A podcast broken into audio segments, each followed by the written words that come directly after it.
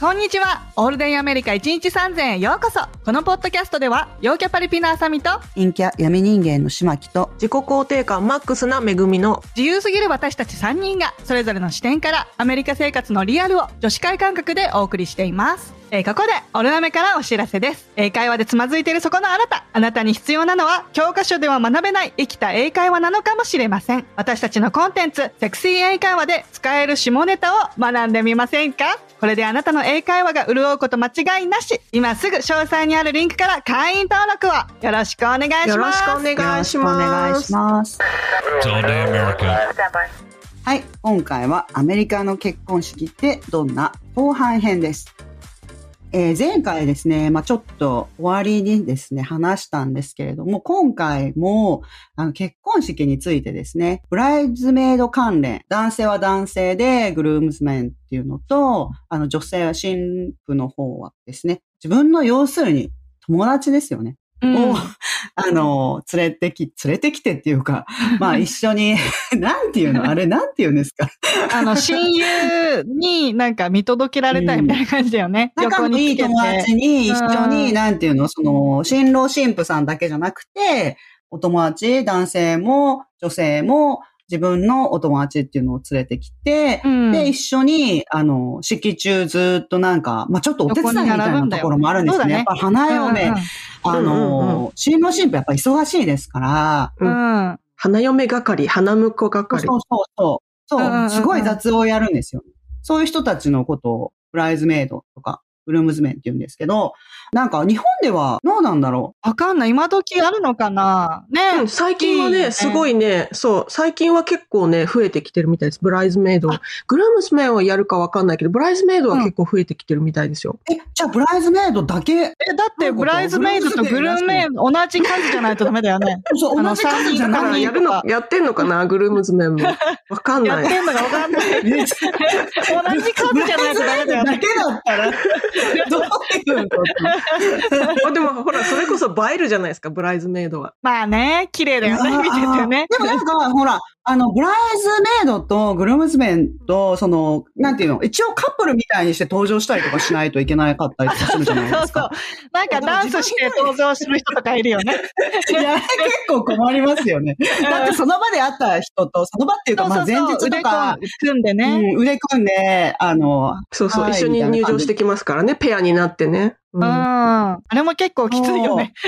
すごいらしいんですよ、実は。知らない人。ううんもうね、前の日何日間からとか、まあもちろん服も全部全員お揃いとかにしないといけないから、服とかも合わせないといけないし、その服も、あの、色を指定されるんですよね、大抵。で、色を指定されて、うん。ブライズメイドでみんなで決めたりとか、で、まあ一応神父さんとかにもね、そんな格好でうちの結婚式に出ないでくれってならないように、神父さんにも、これでいいですか？ってお伺いを立てて、うん。で、まあ、神父さんがね、もうこれにしてくれって選んでくれる時もあるんですけど、その時は楽なんですけど、だから前日とかからもうリハーサルとか、そういうの全部うん。一応出席しないといけないので、結構忙しいんですよね。で、そうそうそう当日は当日で、もうその神父のあの、ウェディングドレスの長いやつ転んだりとかしないように、そういうのも全部後ろから持ってついてったりとか、うん。神父さんはやっぱそんな動けないから、ウェディングプランナーだけでは全部回らないっていう細かいことをちょっと手伝ってサポートしてあげるみたいな感じなんです。でもそれってさ、うんうんうんあの、メイドオブオーナーあの、あそうそうそうなんか、その中でも、その、あブライズメイドの中でも、一人なんか特別な存在がいるよね。そうそう。いるよね。メイドリーダーみたいなのがいるんだよね。そうだ、そうだ。あれもなんかさ、あの、昔の方法だと、昔ってか、あの、アメリカ人の子は、こう、プロポーズみたいにするんだよね。なんか、would you be my, あの、maid of owner? みたいな感じで。そ うそうそうそうそう。あやられましたよ、私。本当？どんな感じだあの、っプロポーズみたいに感じにうんして、なんか女の子、うんあのみんなでね、まあ、みんな知ってるんですよ、他の人たちは。私だけは知らないんで。たうんうんうんで本当にだからもう、うんあの、プロポーズみたいな感じですよね。なのでご飯食べに行って、ちょっといいとこ食べに行って、あの、結婚するからね、彼女。彼女が結婚するっていうのはみんな知ってるわけですよ、ねうんうんうん。だから、うんまあ、みんなでね、ちょっとお祝いで、あの、ご飯食べに行こうよ、みたいな感じで、おー行く行くって。で、他の人たちはみんな知ってて、で、私が知らなくて、で、うん。あの、入っていったら、もう全員がもう集まってて、うん。で、彼女がなんか花一輪持って、なんかちょっと恥ずかしそうにしたいな。かわいい。え、何？何？とかってなったところに、あの、うんひざまずいて、なんか、Would you, would you be my maid of honor? みたいな感じで。ほんとそんな感じなんだ。うん。そうそれで、ねなんか、え、何？何？みたいな感じで、で、お花を受け取って、みたいな。うん。そしたらみんなで、あの、バーってクラッカー鳴らしたりとか拍手されて。ああ、おめでとうみたいな。うんメイドみたいな。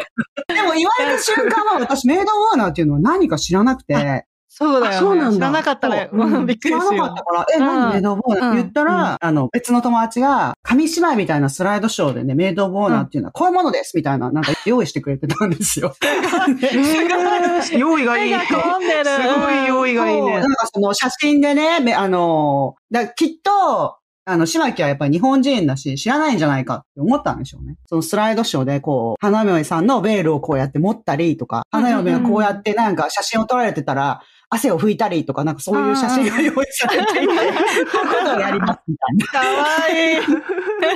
ああ、オッケーオッケーとか言って言ったら、うんうんうんバーって、うん私、なんか、クラッカー鳴らして祝ってね。そうそう。うんえー、すごい。かわいい。かわいいですね。めちゃめちゃ忙しいんですよ、でも決まったら、うん本当に。めちゃめちゃ忙い。しいですよ。結婚前にもいろいろ大変なことがあるよね、結構ね。実は友達とかにね。あの、バチェラーパーティーとかさ、バチェロレッバチェロレッテね。結婚前にね、いろいろやったト、りとかね。そうそうそう。女だけで集まって。そうじゃんそうじゃん。朝、陽キャなアサミックスはどこに行ったんですか？その、うんうんうんやっぱり男性ストリップとか行くんですか？そうそう、普通それじゃん、なんか男性ストリップとかをさ、みんななんか女の子集まって楽しむみたいなのが定番だけど、私と旦那はもう散々遊んできてるわけよ、今まで。こんなのもうなんか別になんとも、珍しくもなんともない。そうそうそう。私も旦那のもうせっかく二人で出会えたのに、なんで別で遊ばなきゃいけないのかわかんないって言って、結局、あの、みん、一緒にみんなで遊んだみたいな、ただの飲み会みたいな感じで、それそが、あーなるほどねうん、パーティーってことにして、一緒にやったね。あ平和それで揉めることもあるんじゃないかなと思う。あ、あると思う。だって、私的には他の男なんか見たくないし、旦那も他の女なんか見たくないし、うん。なんかそういう人もいるわけじゃん。なのになんかもうストリップを呼んでみたいのが定番っていうのはちょっとなんかよくわかんない、私には。確か。にね。レグミックスやった、うん。いや、私はですね、自分の結婚式の時期も仕事が最高潮に忙しい時で、もう、他の、他のスタッフの人たちみんな徹夜してるみたいな状況の中、自分だけパーティーに行けず。もう早く寝ますみたいな感じで。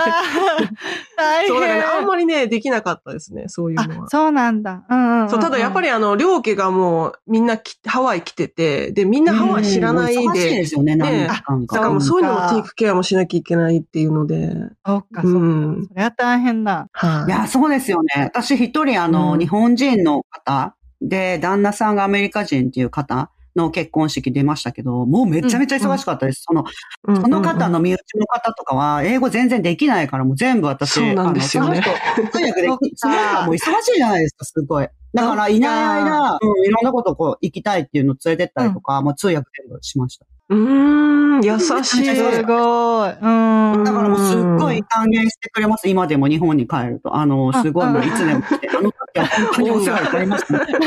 恩義がそりね。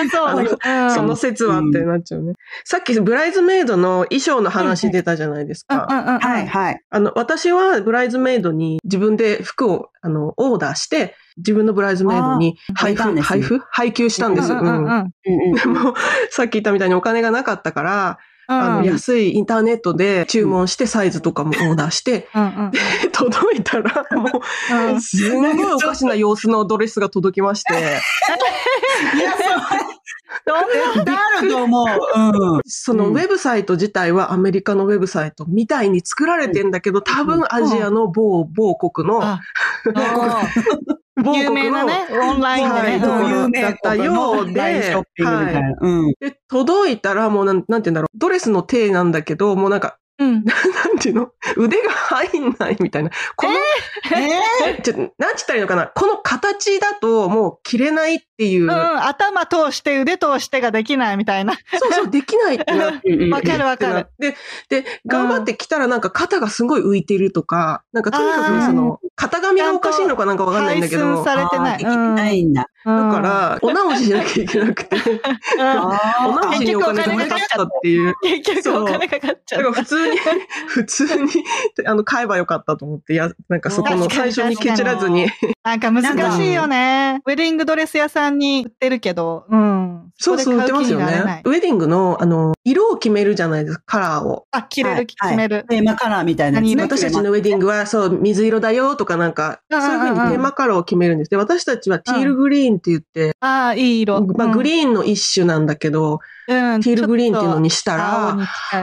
そうそうそう、青っぽいグリーンなんですけど、そしたらあんまりその色が一般的じゃないから、うん普通の店にあんまりそのドレスが売ってなかったんですよ。置いてなさそう。うん。そう、だからね、ネットで注文しなきゃいけなくて、だから本当一般的な色にすればよかったと思って、すごい後悔しまああ、そうだね。それもあるかも。あうんの、選択肢が絞られちゃうもん。なるほどね。私はね、う赤だったの。私たちは。はい。した。でうんはいあの、私はね、まだ語学学校に行ってた時だから、友達がその語学学校仲間、あの、3人だけブライドメイドをお願いしたのね。で、みんな、あの、サイズも同じぐらいな感じだったから、とりあえず、こういうね、赤色のドレスが買いたくて、って、写真でね、こういう感じなんだけど、どうってみんなに見せたら、あの、あ、いいね、いいねって言って、可愛いって言って、なんていうのかな、チューブトップみたいな形で、で、しあの、スカートもミニスカートみたいな感じで、あの、結構肌の露出が多いやつだったのね。はい。オーダーした時はそれでいいって言ってたんだけど、なんか届いて、一人の子がね、その三人のうちの一人の子が試着したらうん、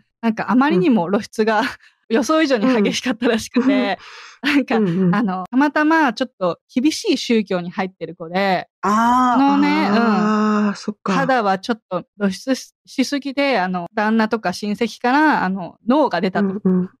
だからちょっと悪いんだけど、これは着られないって言われて、うん、だから、そうなんだって言って、でも私赤のドレスあるから、その自分のね、赤のドレスでよければ、それで着て出るよって言ってくれたから、じゃあ、それでいいよって言って、だからその子だけちょっと違うドレスだったから、普通のね、ちゃんとした 結婚式だとみんな同じの着てるけど、ちょっと違ったんだけど、まあ、うんしょうがないよね、みたいな、その宗そっか、そういうこ教の関係ともあるんはで。すね。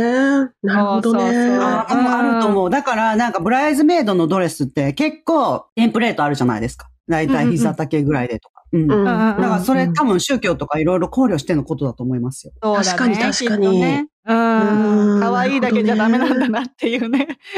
ダメなんだね。映えだけじゃダメか。自分が、映えだけ、じゃダメでしょ。うん。映え大事だよね。大事ですよ。だって写真に残るもん。確かに。そうですね。うん。あの、ブライドメイズの話はいっぱい出ますけど、グルームスメイで言うと、うん男の方ね。うんうんそうそうそう、男子はそんなに何かするのかって思うじゃないですか。うんあんまりうね、んこう、ドレス引きずってとかないもんね。そうそうそう、ないじゃないですか。あの、まあ、本当にね、これ、なんでそうなったのかなって思うんですけど、うん。結婚指輪をうん。ベストマンに預けたりとかするじゃないですか。その当日まで。うんうんそうなんだ。そう、グルームズメンのリーダーがベストマンですよね。そうそうそうその男子のその、男子のリーダーの方が、うん。あの、男性がその結婚した時にその指輪をね、神父さんに入れてあげるやつあるじゃないですか。あれの指輪を、その本当にギリギリまで預かってたりとかするんですよ。そうですよね。持つ係ですよね。新郎さんは忙しいから、あの、なくしたりとかしちゃうかもしれないみたいな感じうで。ん。うん。あれめちゃくちゃ危なくないって思うんですよ。ベストマンを信用してない感じ。いや、いや、まあ、出来心ね、今、今なんてそれこそ簡単にメルカリとかでも売れたりとか 別のものを購入できるわけですから、ね。あの、それは悪すぎるベストマン。そうですよね。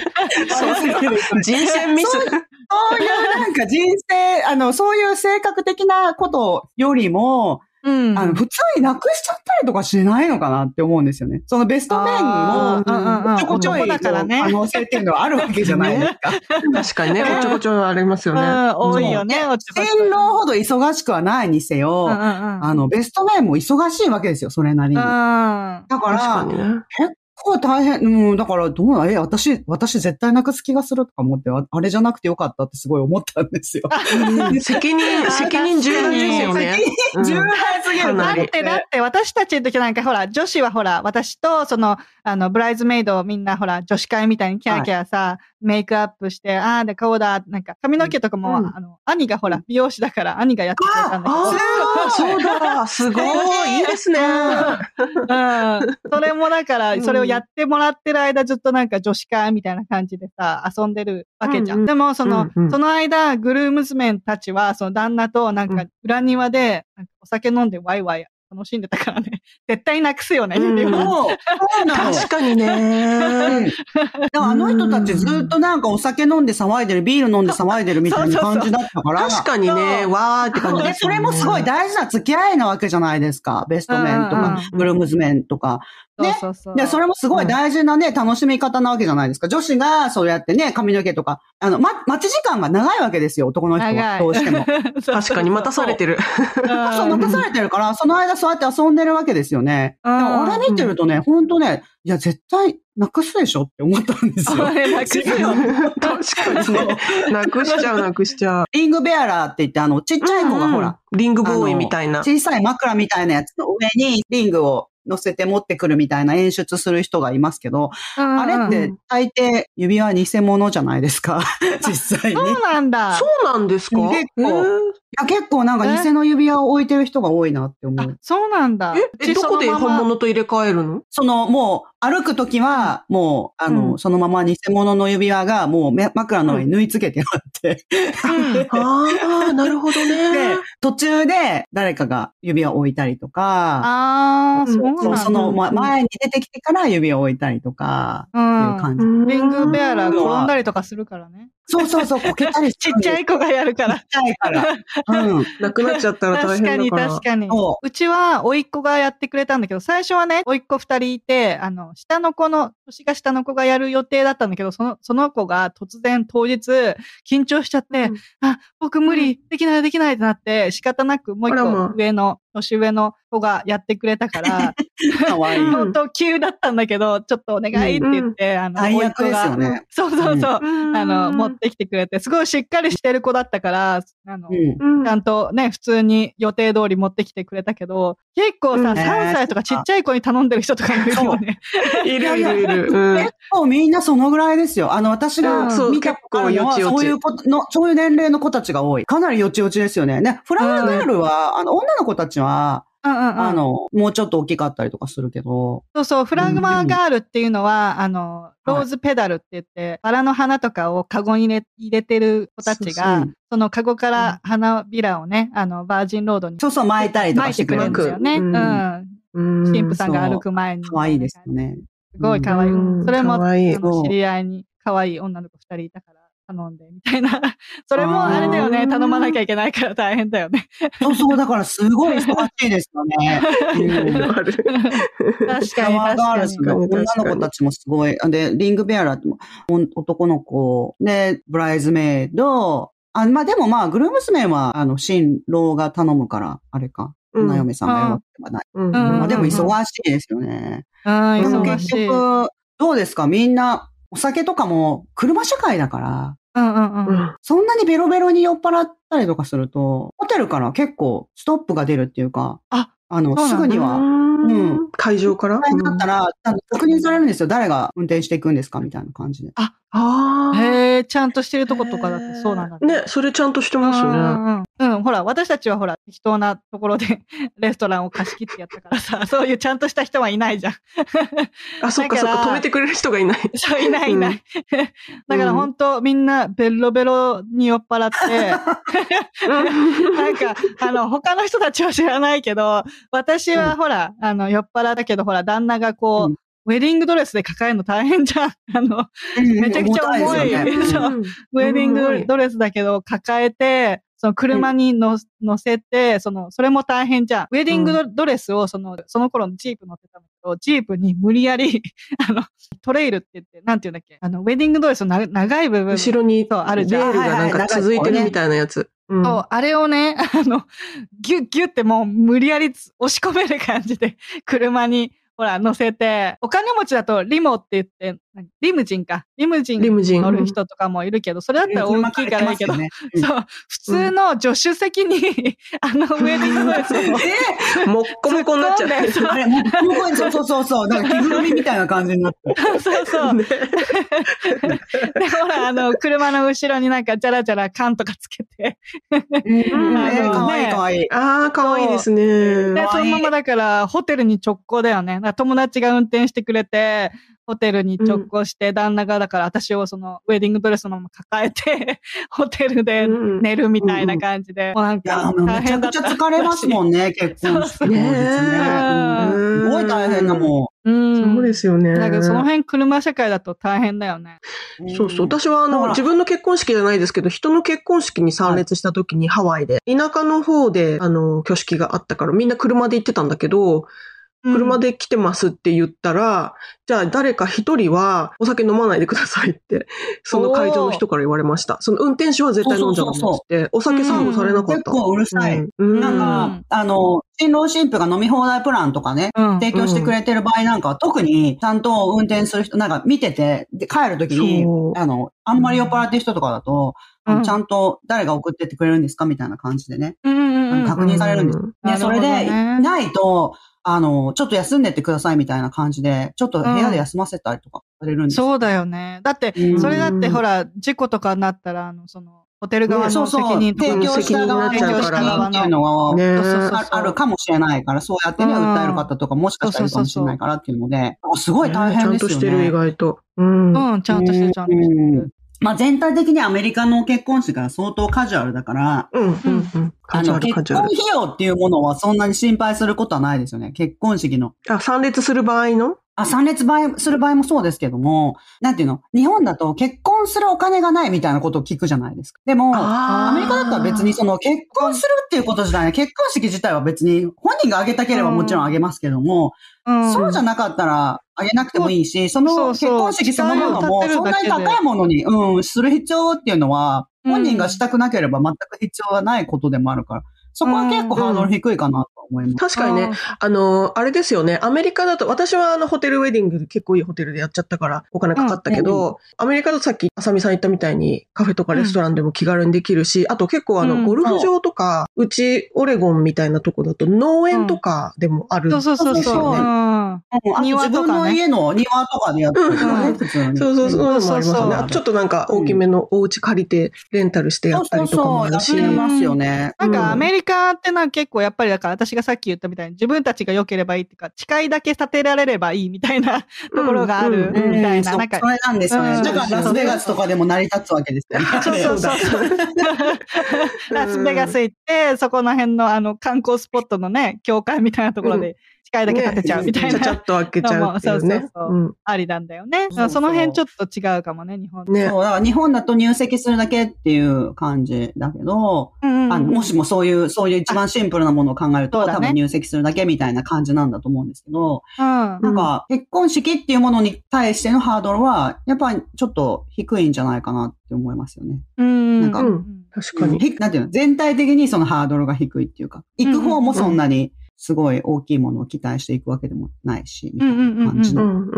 まあ皆さんね、あの、今は日本でもね、すごいたくさん選択肢いっぱい広がってると思うんですけど、前からね、うん。なんかホテルウェディングとかね、なんかいろいろありましたから、うん。でも、何、あさみさんみたいに、そうやってね、うん。3回やって5000ドル以下だって言って、言ってても、こうやって 結局幸せにやってるわけですから、やっぱりなんか、うん、お金じゃないんですよね、やっぱねお金じゃ。ないそうそう、最終的には、やっぱりこう、すごいいい感じで、みんなが門出を祝うっていう、なんていうんですか、そういうこと自体に集中していけたらいいんじゃないかなと思いますね。うん。そうだね。自分がよくわかってないから、あんまり言うことがない。はい、今回はアメリカの結婚式ってどんな後半編でした。こんな感じでいつもお送りしているのですが、Apple Podcast、Spotify、Voicy、YouTube などでレビューやコメントを残していただけたら嬉しいです。ゴールデンアメリカ .com にはお便り箱もありますので、皆様からのご質問など3人一度楽しみにお待ちしております。ゴールデンアメリカ1日3000は毎週金曜日の配信です。このポッドキャストが皆様の楽しい一日を過ごすきっかけになれたら嬉しいです。お相手は私めぐみとしまきと。あさみでした。では次回のエピソードもお楽しみに Have a good day! Yep, it's all day America. They're breaking in again. Stand by.